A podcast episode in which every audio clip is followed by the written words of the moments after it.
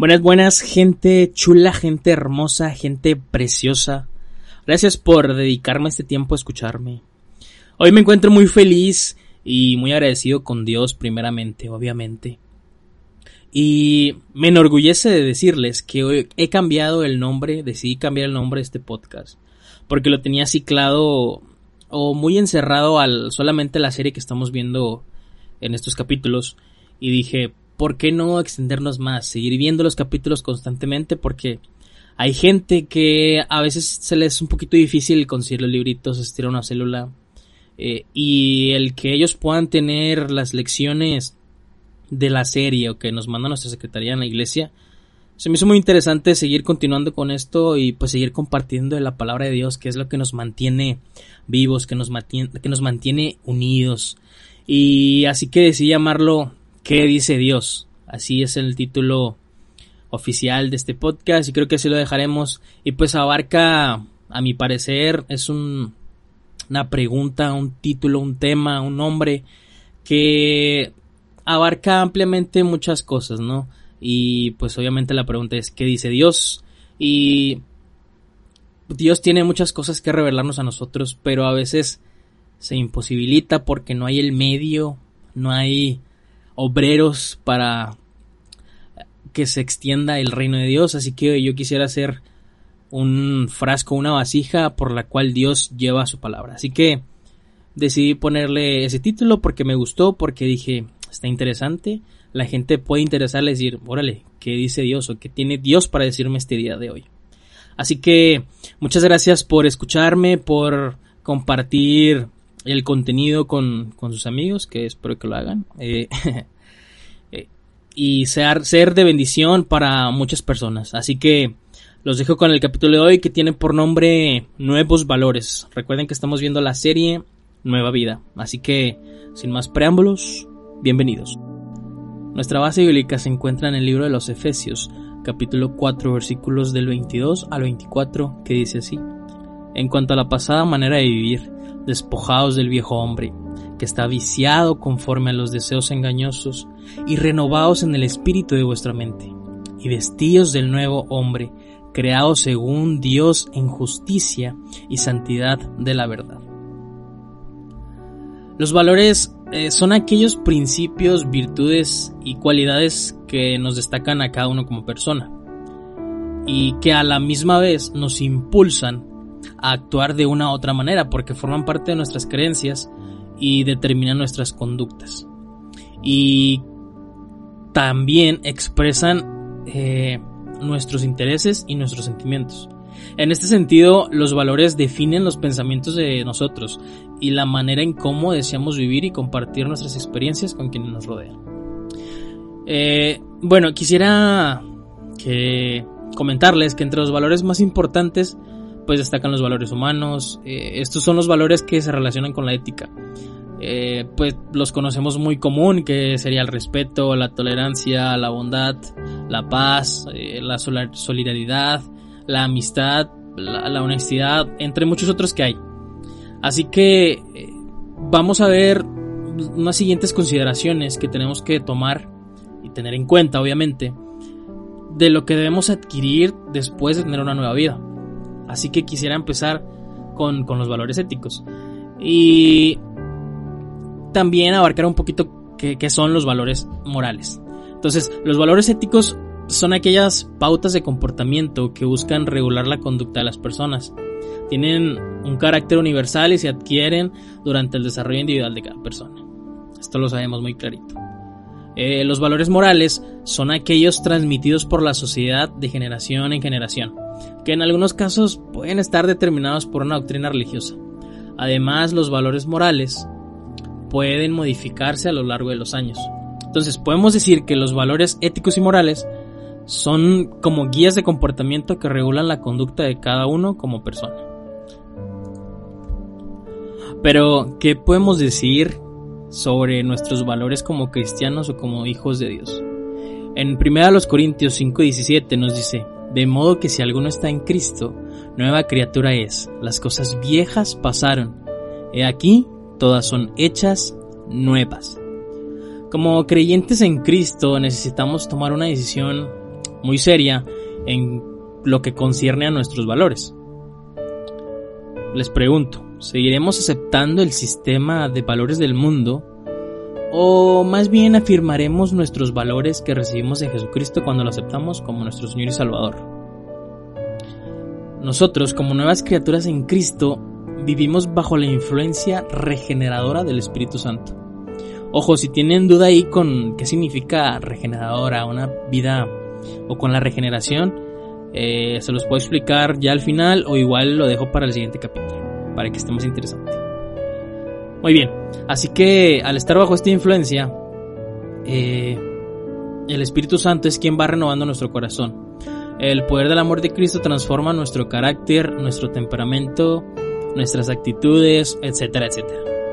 Cuando Cristo mora en nuestro corazón, la naturaleza entera de nosotros se transforma. El Espíritu Santo y su amor enternece nuestro corazón, eleva nuestros pensamientos y deseos de ser santos como es Jesús santo. El mismo apóstol Pablo nos lo dijo en Gálatas 2.20, ya no vivo yo, sino que Cristo vive en mí.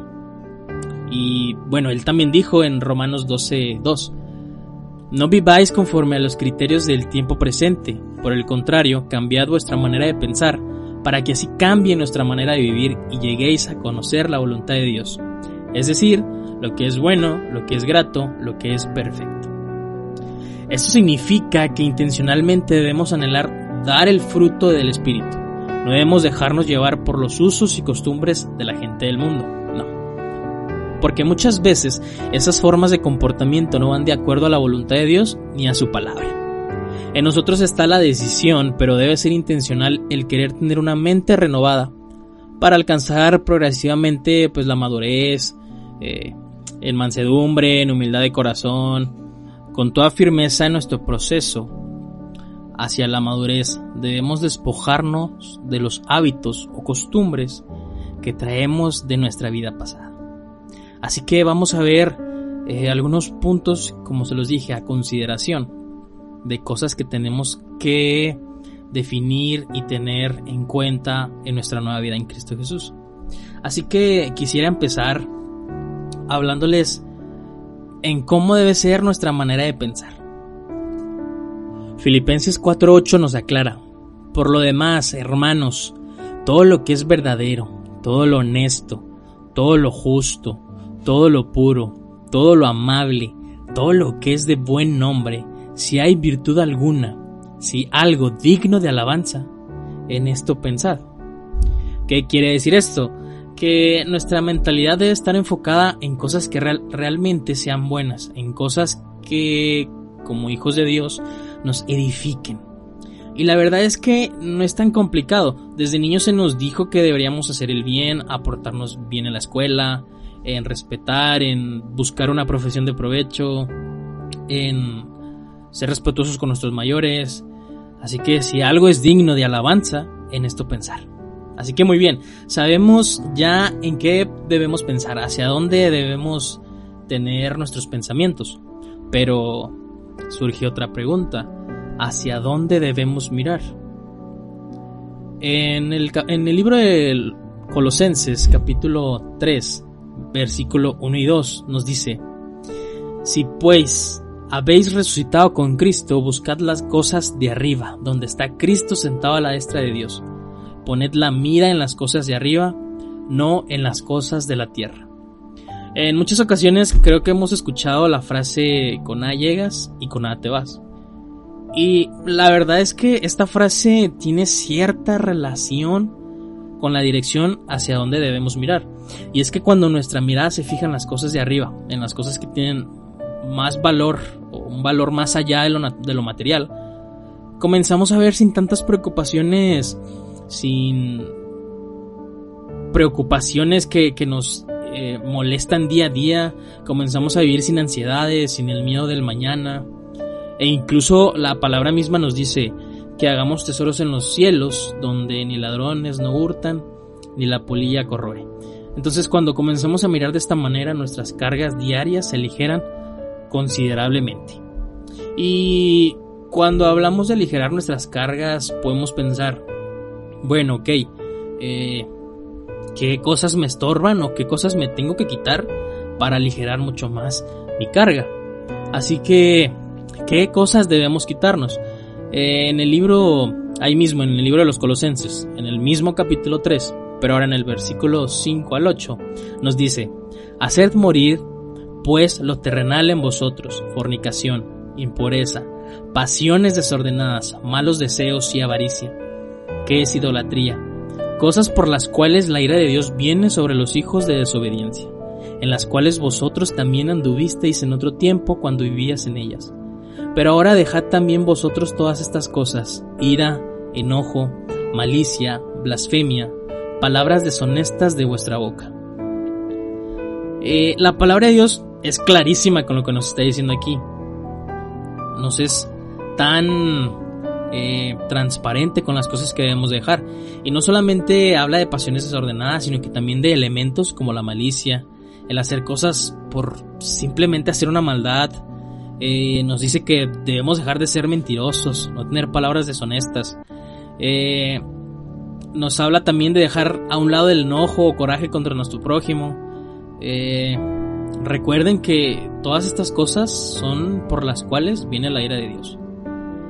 Entonces, ya después de despojarnos de estas cosas y quedar de cierto modo desnudos porque nos despojamos de cargas, Ahora, ¿con qué nos vestimos? ¿O con qué nos cubrimos para que todas estas cosas malas que nos quitamos eh, no nos vuelvan a caer? Entonces, ¿qué debemos de ponernos? En el libro de Colosenses, capítulo 3, versículos del 12 al 17, nos dice, Vestíos pues como escogidos de Dios, santos y amables, de entrañable misericordia, de benignidad, de humildad, de mansedumbre, de paciencia, soportándonos unos a otros y perdonándonos unos a otros.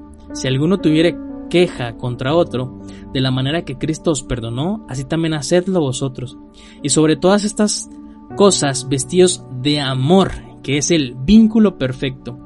Y la paz de Dios gobierna en vuestros corazones, a la que asimismo fuisteis llamados en solo en un solo cuerpo, y sed agradecidos. Así como nos despojamos de malos pensamientos, debemos cubrirnos con benignidad, quitarnos la ira y cubrirnos con mansedumbre, con paciencia, pero sobre todo debemos cubrirnos como santos y amados. Me encanta mucho que dice, y sobre todas estas cosas, vestidos de amor. Amigos y amigas, hermanos, hermanas, todo el que me esté escuchando, vistámonos de amor, porque el amor es el vínculo perfecto. Y así como el amor es perfecto, Dios es perfecto, porque Dios es amor. Así que al vestirnos de amor nos estaremos vistiendo con el poder y la magnificencia de Dios, con su esencia, y lo que Él es será en nosotros mismos. Eh, como conclusión, podemos observar en el libro de Proverbios capítulo 4 versículo 18 que nos dice, Mas la senda de los justos es como la luz de la aurora, que va en aumento hasta que el día es perfecto. Hay actitudes y pensamientos y palabras que tenemos que quitar de nuestra vida, pero también hay actitudes, pensamientos y palabras que tenemos que adquirir como hijos de Dios en nuestro proceso hacia la santidad. Así que debemos asumir los valores del reino, eh, como lo comentamos al principio, los valores éticos y morales nos definen como persona, pero al ser hijos de Dios, al ser una nueva criatura, al tener un nuevo nacimiento, una nueva mente, eh, también tenemos que tener estos nuevos valores que Dios nos da, que quizás no vengan estipulados tal cual en una, en una, como en un tratado, así como la Constitución o cosas así, este, los tenemos en la palabra de Dios, que la palabra de Dios tiene mucho más peso que un libro constitucional. Y recuerden que nuestra mirada siempre tiene que estar sobre las cosas buenas, eh, sobre hacer tesoros en los cielos, no conformarnos a, a, este siglo, ni quedarnos estancados, sino que debemos despojarnos también y vestirnos con la armadura que Dios nos da, vestirnos de benignidad. Y recuerden que lo más importante es vestirnos de amor. Me gusta recalcar esto porque Creo que el amor es tan importante, así como Dios es importante en nuestras vidas. Y creo que sin el amor, si no tuviéramos el amor, la misma palabra nos dice, seríamos como metales que resuenan. Así que mi deseo es que Dios te bendiga, espero que haya sido de bendición esta pequeña lección y que Dios haya hablado a tu vida y te motivo a que sigas escuchando, a que sigas buscando la palabra de Dios, a que confrontes a ti mismo, a, tu espíritu, a retroalimentarte, a darte una pausa para ver si vas por un buen camino. Así que me gustaría que oráramos que cerraras tus ojos ahí en el lugar en el que estés, que levantaras tus manos y te nace levantar tus manos y que ores conmigo.